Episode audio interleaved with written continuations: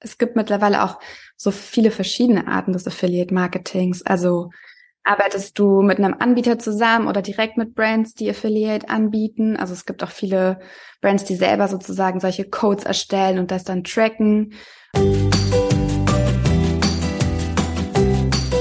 Herzlich willkommen zu einer neuen Folge von meinem Podcast PR Karussell, der Podcast für Public Relations und Co. Es geht um alles, was zu der Welt der Public Relations dazugehört. Und die ist so bunt wie ein Karussell auf der Kirmes und es geht genauso auf und ab. Mein Name ist Henrike Redeker und ich bin PR-Expertin, Mentorin und systemische Coach. In meinem Podcast möchte ich über PR-Vorurteile aufklären und erklären, was gute PR ausmacht. Ich wünsche dir ganz viel Spaß mit der neuen Folge.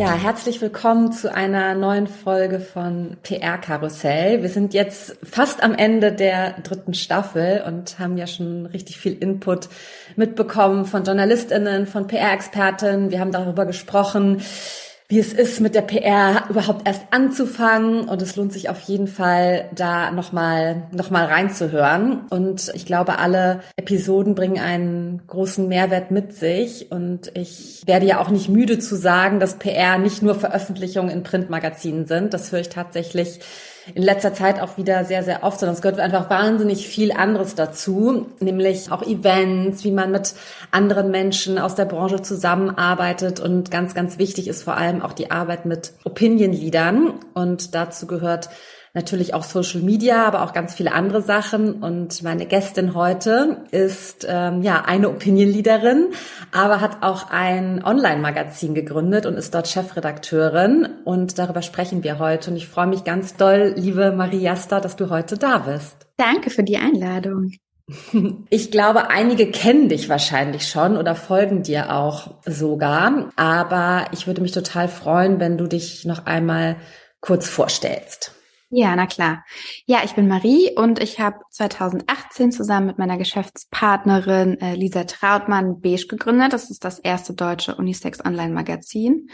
Und seit 2000 21 mache ich das jetzt alleine, bin alleinige Chefredakteurin, habe aber mehrere freie RedakteurInnen und Projekt- und zeitweise auch Festangestellte, die mich da unterstützen. Und natürlich, wie du schon gesagt hast, bin ich auch auf Instagram unterwegs als Opinion-Leaderin. Zum einen halt unter meinem Namen und zum anderen natürlich auch mit Beige selbst. Ja, und Beige ist ja wirklich ein Online-Magazin, das sich an eine riesenbreite Zielgruppe richtet, also an alle, wie du gerade schon gesagt hast, es auch Unisex, es ist wirklich ein super cooles Magazin, was man ganz normal online äh, lesen kann, womit ihr aber auch ähm, auf Social Media natürlich unterwegs seid. Erzähl noch mal ganz kurz, was ihr genau macht bei Beige. Ja, also wir sagen so als unseren Slogan, dass wir eigentlich das digitale Zuhause für alle sind. Also bei uns gibt es halt ganz viele verschiedene Inhalte in verschiedenen Kategorien und wir unser Claim ist sozusagen, dass man sich für alles interessieren kann und wir unsere Nische ist quasi keine Nische zu haben. So kann man es wahrscheinlich am besten schreiben.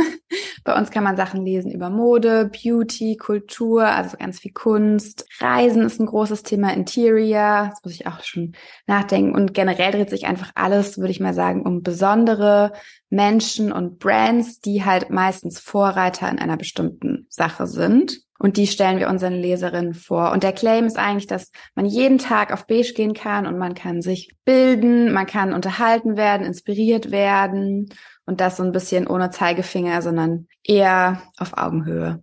Ja, das finde ich, merkt man auch, dass es nicht so ja, wie soll ich das jetzt sagen? Also es ist sehr nahbar, ne? Also es ist sehr so, man, man findet sich schnell wieder, sind oft auch Sachen dabei, Produkte zum Beispiel dabei, die ihr, die ihr vorstellt, die so für jeden was sind, ne? Und nicht nur für eine bestimmte Zielgruppe, die sich das vielleicht nur leisten können oder so, sondern es ist einfach eine sehr schöne, sehr schöne Mischung. Die Medienlandschaft hat sich jetzt ja sehr verändert in den, in den letzten Jahren, vor allem auch seit, seit ich vor 20 Jahren angefangen habe. Da gab es ja Online-Magazine. Wenn, gab es dann nur von den großen Print Printmagazin, so den Online-Ableger, wo sie so ein paar Artikel dann auch nochmal veröffentlicht haben. Aber jetzt ist eben viel, viel Neues entstanden, was jetzt aus PR-Sicht natürlich super ist, weil die Medienlandschaft in Deutschland einfach zum Beispiel jetzt nicht so breit aufgestellt ist wie in UK oder in Amerika. Ja, mhm. deswegen freuen wir uns natürlich immer, wenn es coole neue Magazine gibt. Und ich kann mir vorstellen, dass einige ZuhörerInnen jetzt direkt überlegen, oh mein Gott, cool, das klingt genau super für meine KundInnen. Deswegen wäre es super, wenn wir noch einmal kurz drüber sprechen könnten, wie man mit euch zusammenarbeiten kann. Und da vielleicht auch erstmal kannst du beantworten, wie ihr euch eigentlich finanziert. Mhm, na klar. Also wir sind eigentlich ganz klassisch unterwegs und finanzieren uns wie die meisten anderen Print- und Online-Magazine auch mit Advertorials. Wir haben jetzt weniger klassische Anzeigen und Bannerwerbung. Das geht aber theoretisch auch. Also das machen wir auch. Wir machen das nur noch mal anders als andere Magazine, weil wir unsere Banner und Anzeigen zusammen mit einem Kreativbüro selber gestalten und in unsere Themenwelt sozusagen reinholen, damit auch alles optisch passt und für den Leser ansprechend ist. Also No Google Ads sozusagen allowed bei uns. Mhm. Und genau, das, was eigentlich am meisten gebucht wird, sind halt klassische Advertorials, also bezahlte Artikel, die wir in unserer Sprache schreiben und meistens auch mit selbstgeschooteten Bildern und Fotomaterial hinterlegen.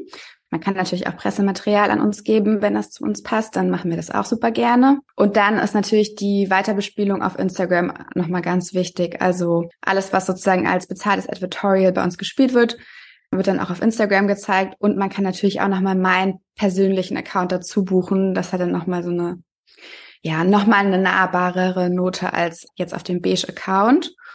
Und äh, dann ist natürlich auch für uns ganz wichtig Affiliate-Marketing. Also wir kriegen eine Provision, wenn wir auf bestimmte Online-Shops verlinken. Und das hat keinen Nachteil für die KäuferInnen, sondern die Brands und Online-Shops bezahlen uns dann quasi immer mit einem gewissen Prozentsatz, wenn wir etwas verkaufen.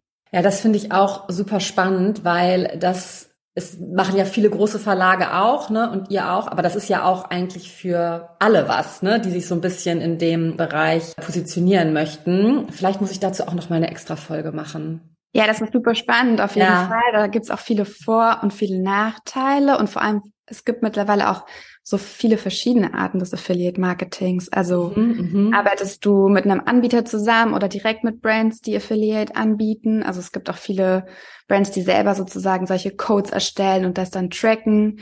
Mhm. Und ich glaube, da gibt's vor allem, wäre es bestimmt auch interessanter, mal mit jemandem zu sprechen, der sowohl auf Brandseite ist als auch als Influencerin oder als Opinion Leader das nutzt. Weil mhm. was Brands gut finden, finden Opinion Leader nicht immer gut, was Sachen, was Affiliate angeht und andersrum ja, ja. auch. Ja. Spannend. Ja, können wir hier vielleicht einen kleinen Aufruf machen? Das habe ich auch noch nie gemacht, falls jemand sich da auskennt. Genauso wie Marie das gerade beschrieben hat, so möchte ich das gerne haben. das wäre super. Ich habe in dieser Staffel mit der Julia Krempin gesprochen, die Chefredakteurin von Business Punk. Und die hat was erzählt, was meiner Meinung nach auch super, super wichtig ist. Und zwar, wenn man einen PR-Pitch, also jetzt nur von einer Agentur oder auch vielleicht von einer, von einer Brand, ähm, an ein Medium stellt, dann sollte der sehr exklusiv sein und auch auf das Medium zugeschnitten. Ne? Also nicht generisch ne, mit der Gießkanne allen das Gleiche schicken, sondern immer zu gucken, was passt wirklich zu dem Medium. Mit was für einem Pitch würde man es denn bei euch reinschaffen bei Beige? Ich glaube, was du schon gesagt hast oder was Julia Krempin wahrscheinlich auch gesagt hat, äh, dass natürlich persönlich zugeschnitten sein muss. Es ist immer schwierig, wenn man das Gefühl hat, das Mailing ging gerade an tausend Leute raus und alle werden jetzt in der nächsten Woche darüber berichten. Das natürlich bei gewissen News kann man das nicht vermeiden, wenn die so groß sind und natürlich auch zeitnah veröffentlicht werden müssen, dann ist das ganz klar, dass das auch so passiert. Aber bei individuelleren Geschichten oder auch bei zeitloseren Pitches ist mir schon wichtig, dass Leute einmal kurz auf beige waren und wissen, was wir machen, weil manche fragen auch Sachen an, die wir gar nicht anbieten. Also das beste Beispiel ist neulich hat uns eine Brand angefragt, die in unseren Podcast wollten und unser Podcast läuft seit einem Jahr nicht mehr. Also da hat man gemerkt, ja. ähm, Moment, also, also unser Podcast, den gibt's jetzt schon länger nicht mehr. Und auch vom Thema haben die sich gar nicht damit beschäftigt, weil unser Podcast war ja in Zusammenarbeit mit einem anderen Brand. Das heißt, wir hätten gar keine Fremdwerbung da nochmal reinnehmen können. Also das ist halt dann natürlich so der Worst Case, wo man sagt so, oh, ähm, ihr wollt jetzt einen Podcast, aber eigentlich ist euch so ein bisschen egal, glaube ich, in welchen ihr wollt. Mhm. Und äh, ja, natürlich ist es immer schön, wenn man so Exklusivinhalte kriegt. Das ist natürlich super schwierig für einen Brand zu machen, weil wem bietest du was an und wie viel äh, Inhalte gibst du jetzt for free raus und welche sind exklusiv. Aber ich, die Zeit ist vielleicht auch vorbei, aber früher hat man öfter mal angeboten bekommen, so du kannst es am einen Tag früher als alle anderen veröffentlichen oder du kriegst Bildmaterial, was niemand anders hat oder mhm. du bist die Einzige, die, die mit XY sprechen kann. Und dann, da ist natürlich der Anreiz riesengroß für ein Medium, das dann anzunehmen. Ja, ja, das, also das, das Gefühl habe ich, habe ich auch und ich glaube auch, dass es tatsächlich nur so funktioniert. Jetzt habe ich natürlich auch so einen anderen Stamm an Kundinnen, damit ich das gut machen kann. Ich bin jetzt keine, habe jetzt keine riesige Brand irgendwie in meinem Portfolio, die halt so zum Beispiel so eine News rausbringt, ne, die dann irgendwie so groß ist, dass es irgendwie ähm, überall sein muss. Aber ich finde schon, wie du das gerade jetzt so beschrieben hast, dieses zumindest individuell darauf achten, dass es einfach passt, ne? Weil ich kriege inzwischen ja auch manchmal Anfragen jetzt für meinen Podcast und dann denke ich halt auch so, ja, habt ihr überhaupt mal reingehört, mit wem ich so spreche und wie auch meine Beziehung zu den Personen ist. Ne? Also das ist, ist jetzt auch kein reiner Interview-Podcast. Ne? Ich kenne alle, mit ja. denen ich äh, mit denen ich spreche. Wir haben irgendwie schon zusammengearbeitet. Ne? Wir sind irgendwie seit Jahren irgendwie verbunden. Und das finde ich ist genau, ist dann umgekehrt natürlich für euch auch genauso, ne? dass man, dass man sich irgendwie damit beschäftigen muss. Oder dieses schöne Beispiel irgendwie so Wirtschaftsmagazin bekommt immer die neuen Jeans-Trends zugeschickt und man denkt sich so, naja, ja. also Warum? Genau, oder Online-Medien ja. kriegen News im Print-Rhythmus sozusagen. Also wenn wir jetzt News kriegen, ah, auch guter Hinweis. drei bis sechs Monaten online gehen, dann speichere ich mir das vielleicht ab, aber die Wahrscheinlichkeit, dass ich das dann zum perfekten Zeitpunkt wiederfinde, die ist so gering.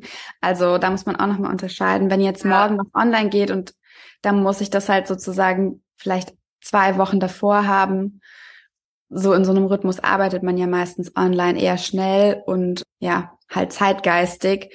Aber was in sechs Monaten passiert, pff, da bin ich noch ganz woanders in meiner Planung. Ja, ja, ist auch ein super guter Hinweis. Stimmt, stimmt total. Und da spielt auch meine nächste Frage, glaube ich, ein bisschen mit rein. Da haben wir uns ja auch schon länger zu ausgetauscht, als wir uns das letzte Mal gesehen haben.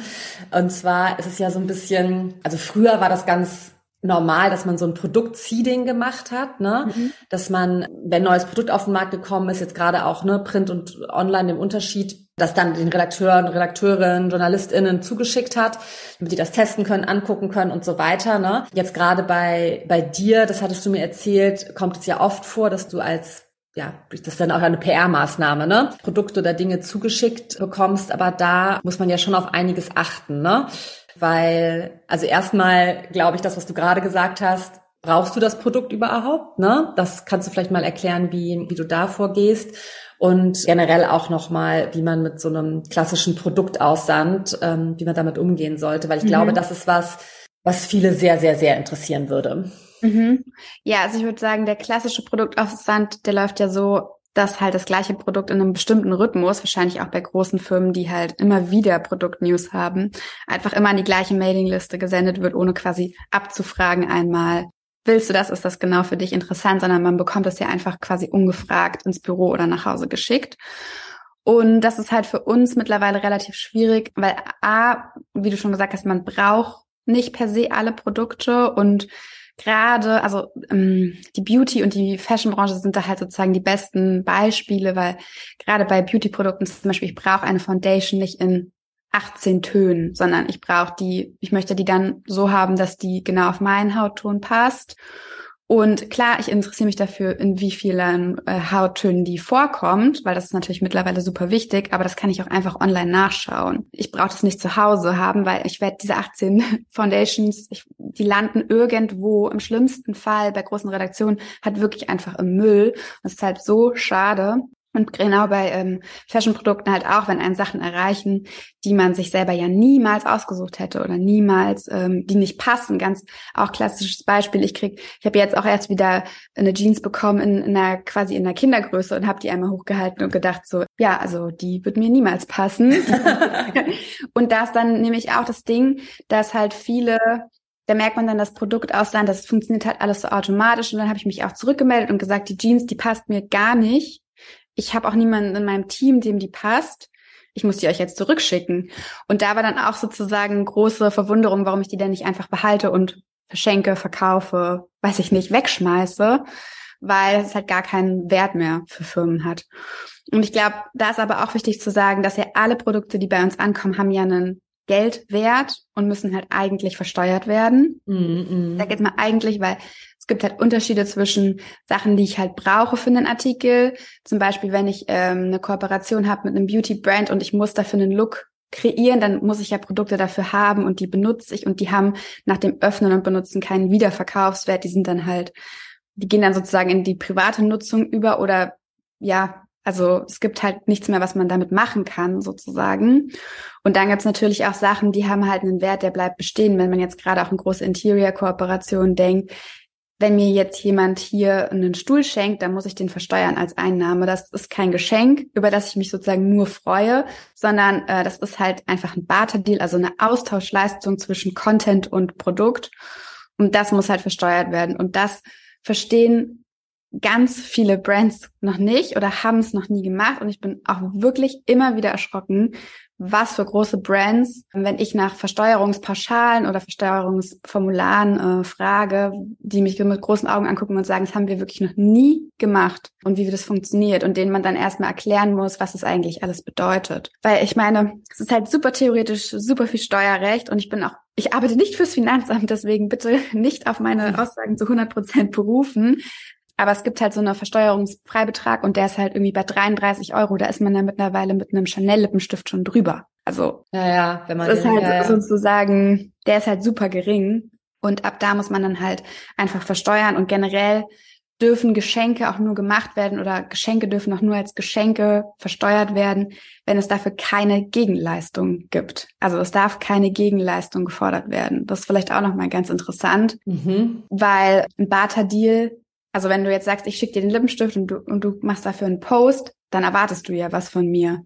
Das heißt, in dem Moment ist es kein Geschenk mehr, sondern es ist einfach eine Art von Bezahlung. So wie in der Steinzeit tauschen wir dann einfach Sachen aus. Ja. Und dann also, muss es versteuert werden. Genau. Ja, okay, okay, verstehe. Und wenn du mir jetzt aber einfach nur quasi als Firma, aber wie als Freundin halt einen Lippenstift gibst und sagst, mach damit, was du willst, ich will überhaupt nichts von dir, sondern ich schenke dir das einfach nur, weil ich das möchte, dass du das hast, dann gibt es da die Möglichkeit der Pauschalversteuerung. Also dann kann man als Unternehmen sagen, ich zahle 30 Prozent Steuern da drauf und dafür muss die Person, die das Geschenk erhält, nichts mehr machen. Okay. Da braucht man aber halt eine schriftliche Bestätigung. Und es gibt auch super viele Brands, die das einfach mitschicken, die dann einfach ein Produkt aussahen, wenn sie Geschenke machen so ein kleines Kärtchen wie eine Visitenkarte reinlegen und sagen, ey, nach Paragraph 37b haben wir das schon für dich versteuert, du musst dich um nichts mehr kümmern. Und das ist natürlich für uns Gold wert, mhm. gerade, aber halt auch wirklich nur, wenn es halt wirklich keine Gegenleistung dafür gibt. Mhm. Mhm. Ja, ich finde das ja, also, das weißt du ja auch, ich finde das ja so spannend, weil sich ich glaube, sich viele einfach gar nicht so damit beschäftigen, weil es so gang und gäbe war schon immer, ne, dass man, dass man das macht. Und klar, ne, wenn ihr jetzt für ein Produkttest, sag ich jetzt mal, was was benötigt, dann ist es ja wieder was anderes. Ne? Mhm. Ne? Dann, dann nutzt ihr das ja, dann beschreibt ihr vielleicht, ne, wie das ähm, funktioniert, wie es aussieht, was man damit machen kann, was vielleicht auch die Vorteile sind, aber auch die Nachteile, ne, ist natürlich mhm. auch wichtig. Und genau, und dann, dann benötigt ihr das ja wirklich dafür. Und wenn es Geschenke sind, dann muss man nochmal an die, an die Steuer denken. Das finde ich auf jeden Fall einen super wichtigen Bereich, worüber sich viele einfach wahrscheinlich auch noch gar nicht so Gedanken machen, ne? Ja, total. Und ich meine, das ist, äh, basiert halt auf beiden Seiten. Also ich will gar nicht sozusagen die Unternehmen da so anprangern, dass sie einfach ihre Produkte so wahllos rausschicken, sondern ich kenne ja auch ganz viele KollegInnen, die sich mit dem Thema noch gar nicht so richtig auseinandergesetzt haben, weil es halt auch einfach eine, wie du schon gesagt hast, ne, ist eine neue Medienwelt. Alles verändert sich so schnell und treffen natürlich auch teilweise Steuergesetze aufeinander, die gefühlt anno 1800 sind auf Sachen, die ja, man ja. umsetzen kann. Also wenn man wirklich alles 100% korrekt machen will, dann führt man eigentlich ein, äh, Steuer, eine Steuerberatungsgesellschaft irgendwie. Ja, ja, ja. Also braucht man auf jeden Fall ja Unterstützung. Ne? Also ich, ja. also ich würde, ich komme so kaum mit meiner Steuer klar, bin ich froh, dass ich einen Steuerberater habe. Ne? Ja. Deswegen ist es, ist es, glaube ich, ganz wichtig. Du hast jetzt vorhin einmal ganz kurz noch erwähnt, dass du ja auf Instagram mit Beige unterwegs bist. Ne? Darüber mhm. haben wir jetzt ja schon viel gehört heute. Aber du bist ja auch mit deinem eigenen Namen da, da unterwegs und hast vorhin einmal gesagt, dass man ja sozusagen auch verlängern kann. Wie, wie trennst du das denn? Die jetzt sozusagen die Personal Brand, ja, da geht's ja auch viel hier im Podcast drum und beige oder ist das alles miteinander verwoben? Ich habe das Glück, dass ich das eigentlich gar nicht so trennen muss, weil alles, was wir auf beige machen, da stehe ich zu 100 Prozent so dahinter, dass ich das auch als private Person oder auf meinem persönlichen Account äh, teilen würde. Das ist eigentlich so ein bisschen das Mantra, dass wir hinter allem natürlich mit den, hinter allen Brands, hinter allen Produkten so stehen, dass wir da gerne mit zusammenarbeiten und dass wir natürlich alles testen, uns mit den Unternehmen auseinandersetzen. So richtig trennen tue ich das also nicht. Ich glaube eher, dass Kunden das so nutzen, dass sie verstanden haben, dass auf Beige halt viel Platz für Content ist, anders als auf Instagram, weil auf Instagram kannst du ja wirklich eigentlich nur mit Bildern arbeiten. Also du kannst ja keine keine richtigen Interviews machen, außer du machst live, aber auch das ist halt dann sozusagen, würde ich mal behaupten, relativ schnell wieder weg, Mhm. Wenig Leute gucken sich danach vielleicht noch die Aufzeichnung an. Du kannst irgendwie nicht dein, meistens nicht dein tolles Bildmaterial loswerden als Brand, weil alle wollen natürlich ihre eigenen Bildmaterialsachen shooten. Keiner teilt natürlich Pressemitteilungen so ein bisschen auf Instagram. Und auf Beige haben wir halt einfach super viel Raum und Platz, um richtig große Geschichten zu erzählen und um halt den Leuten wirklich so ein Brand-Universum zu erzählen oder um Leute vorzustellen, wirklich in tief. Also wir machen ja viele Interviews, lange Interviews, ähm, für online halt auch ungewöhnlich lang, aber genau das finden unsere LeserInnen halt auch so toll. Die lesen halt gerne lang. Also wir haben irgendwie eine Zeit bis eine Absprungrate von bis zu fünf Minuten, was halt wahnsinnig lang ist. Also ja, wir sind mal bei, bei, bei Instagram irgendwie so drei Sekunden. ja, und ich glaube auch, also ich habe ja auch davor bei großen anderen Magazinen gearbeitet und da haben wir uns so wahnsinnig gefreut, wenn Leute so knapp eine Minute auf der Website waren. Mhm. Also wirklich halt, die, die gucken sich das an, hier ist das beste Produkt, klick, dann haben sie es verstanden. Die lesen ja ganz oft nicht mal den Text bei klassischen Online-Magazinen, die halt von großen Verlagen sind. Und bei uns lesen die wirklich und die schreiben uns DMs und kommentieren. Also wirklich total schön. Und auf Instagram, Instagram nutzen wir dann eher sozusagen nochmal als Verlängerung und machen auf den Artikel aufmerksam auf Beige. Und auf meinem Instagram-Account würde ich sagen, haben die Brands dann verstanden, dass sie dann nochmal so einen ganz persönlichen Approach dazu kriegen. Also wenn es jetzt um Mode geht, ne, wie style ich irgendwas, was gerade vielleicht Trend ist. Auf B schließt du dann eher was, warum ist es gerade Trend, äh, was sind sozusagen auch Gesellschaftsstrukturen dahinter und wie stylen andere und vor allem auch diverse Opinion-Leader die Sachen. Und auf meinem Instagram-Account sieht man dann eher, wie style ich das oder wie finde ich das oder wie finde ich das Produkt, wie verwende ich das. Und das ist eigentlich ganz gut und bereichert sich gegenseitig so sehr, dass meistens das Komplettpaket gebucht wird. Ja, was natürlich super ist, ne? Weil ja, man dann total. so ein ganzes, äh, so eine, ja, wie so eine 360 Grad Darstellung auch bekommt, ne? Das, ist auf ja, das haben Fall. ja auch die meisten verstanden, dass das ja, gar nicht ja. Also ich meine, das ist genau das gleiche wie einmalige Zusammenarbeiten und langfristige Partnerschaften. Die meisten Brands haben halt mittlerweile verstanden, dass wenn man einmal einen Link irgendwie erwähnt zu einem Produkt, dann wird man da nicht so riesen Umsätze machen, weil natürlich FollowerInnen sind mittlerweile auch total schlau und die wissen genau, empfiehlst du was, weil du es wirklich auch trägst oder empfiehlst du was, weil du dafür Geld bekommen hast? Mhm. Ich glaube, ich habe auch neulich eine Statistik gelesen, dass man halt ein Produkt 20 Mal erwähnen muss, damit dann am Endeffekt der normale Käufer oder die normale Käuferin das kauft. Ja. Ich meine, ja. 20 Mal, das ist wahnsinnig viel. Ja, ja. Ja, und ich finde, es ist irgendwie auch so, das sieht man ja auch, ne, wenn Brands jetzt mit einer Person oder einem Magazin halt öfter zusammenarbeiten, dann äh, ist man dann irgendwie schon so, weiß man schon so, ach ja, jetzt kommt wieder, ne, jetzt wird wieder das und das bei ihr vorgestellt und es benutzt sie auch schon seit zwei Jahren und so. Das schafft nochmal ganz anderes Vertrauen. Ganz ehrlich, bei großen Anzeigenkampagnen in Printmagazinen ist ja nicht anders, ne? Es ja. reicht ja auch nicht, eine Anzeige mal zu schalten, sondern da musst du ja auch, ne? Das kenne ich auch noch von, von früher, als ich noch in der Agentur war, ne? Da ich dann immer, du musst durchschalten. ja. ja. ja. Also, ja. Bevor wir jetzt ganz am Ende sind, hast du noch irgendwas, irgendwelche News bei euch, was du noch loswerden möchtest? Gibt es noch irgendwas, was spannend sein könnte für unsere ZuhörerInnen? Ich glaube, dass äh, so richtige News, ich bin ja gerade sehr schwanger, deswegen, deswegen äh, gibt's jetzt keine großen News mehr, aber so viel, es gibt auch keine richtige Pause. Das ist vielleicht, äh, das Ah ja, das war gut zu wissen. Ja. Genau. Also man kann weiter mit uns zusammenarbeiten. Wir freuen uns auch sehr darüber. Und es gibt natürlich auch weiterhin tolle freie Autoren, die halt viele Texte schreiben. Und ja, wir sind jetzt eigentlich gerade so richtig zurück aus unserer sehr frühen Sommerpause, beziehungsweise aus meinem Sommerurlaub. Deswegen gerade geht's jetzt bei uns richtig rund mit Content und man kann wieder ganz viele tolle Sachen sehen und äh, lesen. Ja, das ist doch super. Und ähm, außerdem kann man uns natürlich auch mit unserer Beige Agency buchen. Da bieten wir zum Beispiel Workshops an, wo wir Unternehmen genau das äh, nochmal alles erklären, eigentlich worüber wir beide gerade geredet haben. Also was mhm. braucht es für eine erfolgreiche Zusammenarbeit mit Opinion Leadern? Und das geht dann eben so ein bisschen vom Steuerrecht, ganz bisschen, weil wie gesagt, wir sind nicht, nicht das Finanzamt, bis hin zu, was ist ein gutes Briefing, was ist ein richtiges Timing, irgendwie, wie spricht man es an und wie plant man vielleicht heutzutage moderne Kampagnen, weil du hast ja auch schon gesagt, diese Massenkampagnen, die sind vielleicht gar nicht mehr so gefragt, sondern jedes Medium und natürlich auch jeder Influencer oder jeder Opinion Leaderin möchte individuell angefragt werden.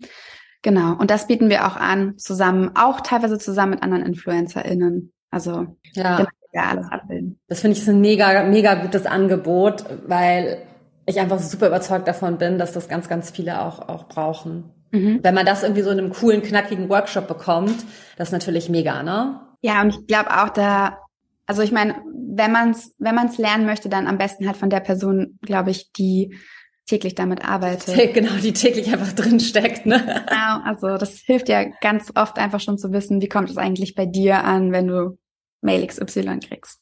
Ja, ja, voll gut. Ganz zum Schluss frage ich ja immer noch nach deinen Tipps für, für die Sichtbarkeit und bin jetzt voll gespannt, welche drei Tipps du hier heute mitgebracht hast. Ja, also mein erster Tipp ist auf jeden Fall, dass man sich Themen überlegt, für die man stehen möchte. Also ich finde, man muss gar nicht jetzt ähm, die Person für nur das Thema XY sein, aber dass man ungefähr weiß, das ist mein Branding. Ich meine, das, dafür bist du ja auch die Expertin. Dafür stehe ich. Das sind meine Werte. Das finde ich auch super wichtig. Nicht nur, die ich nach außen trage, sondern das sind auch Werte, wie ich mit anderen zusammenarbeite. Ja, ich glaube, das ist, das vereinfacht es viel und das vereinfacht auch die Zuordnung für Brands und für FollowerInnen und für KundenInnen, wenn man das klar kommunizieren kann. Und sonst äh, als zweiten Tipp hätte ich so eine Wunschliste zu erarbeiten mit KundInnen oder Brands, mit denen man zusammenarbeiten möchte. Das mache ich auch immer, meistens immer das ganze Jahr über und dann schaue ich es mir halt am Anfang des Jahres an und denke mir so, was muss ich jetzt tun, damit ich genau mit diesen Brands zusammenarbeite? Und dann kann man eben auch eine Strategie sehen. Also zum Beispiel, mit welchem Brand darf ich dann vielleicht auch nicht zusammenarbeiten, wenn ich mit Brand XY zusammenarbeiten will? Weil das hilft auch immer, weil natürlich manche Brands schließen sich aus. Man kann nicht sick gleiche Produkte bewerben oder manche Brands haben vielleicht auch andere Werte als andere. Ich glaube, das ist nochmal ganz wichtig. Und mein dritter Punkt ist eigentlich so dieses, alles, was so super Perfektion schreit, besonders auf Instagram, so immer das perfekte Foto machen wollen und den perfekten Content und alles, alles sozusagen in einer, in einer gewissen Sprache rüberzubringen. Ich glaube, manchmal ist da wichtiger, das einfach mal zu machen. Weil ich weiß, wir wären wahrscheinlich mit Beige heute noch nicht online.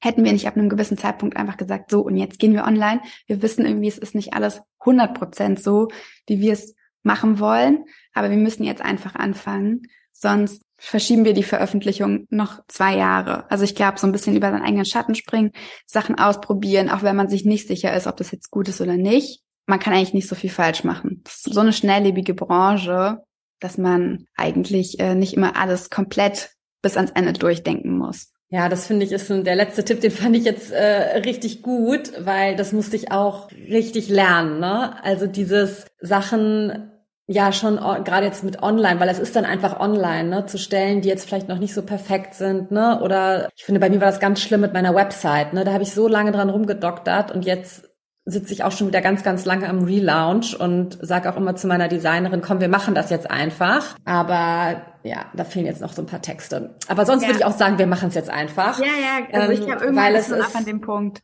Ja, ja, weil es dann irgendwie, ja, es ist. Äh, und keiner weiß ja auch, wie du es dir vorgestellt hast, wenn du es nicht erzählst. Also das ist ja das, meistens das, dass man selber denkt, es ist noch nicht gut genug und das und das fehlt. Aber andere Menschen sehen das ja, ja gar stimmt. nicht. Genau. die, genau, die wissen ja gar nicht, wie man sich's vorgestellt hat. Ja, das stimmt. Eben. Ja, wir sind am Ende von der Folge. Vielen Dank, dass du dir die Zeit genommen hast. Ich weiß das sehr zu schätzen und auch den Danke Austausch dir. mit dir weiß ich sehr zu schätzen. Und ähm, ich würde sagen, wir verabschieden uns und du hattest schon deine Sommerpause. Meine Sommerpause kommt mit dem Podcast schon. jetzt noch. Aber jetzt erstmal haben wir noch ein bisschen was vor uns. Dann vielen, vielen Dank, liebe Marie und bis ganz bald. Hab noch einen schönen Tag. Das war's auch schon wieder mit einer Folge von PR Karussell, der Podcast für Public Relations und Co. Vielen Dank fürs Zuhören und dass du dabei warst heute. Wir packen alle Links und Infos in die Show Notes zum Nachlesen. Und ich freue mich natürlich wahnsinnig, wenn du diesen Podcast bewertest und likest und weiterempfiehlst und sage Tschüss und bis zum nächsten Mal.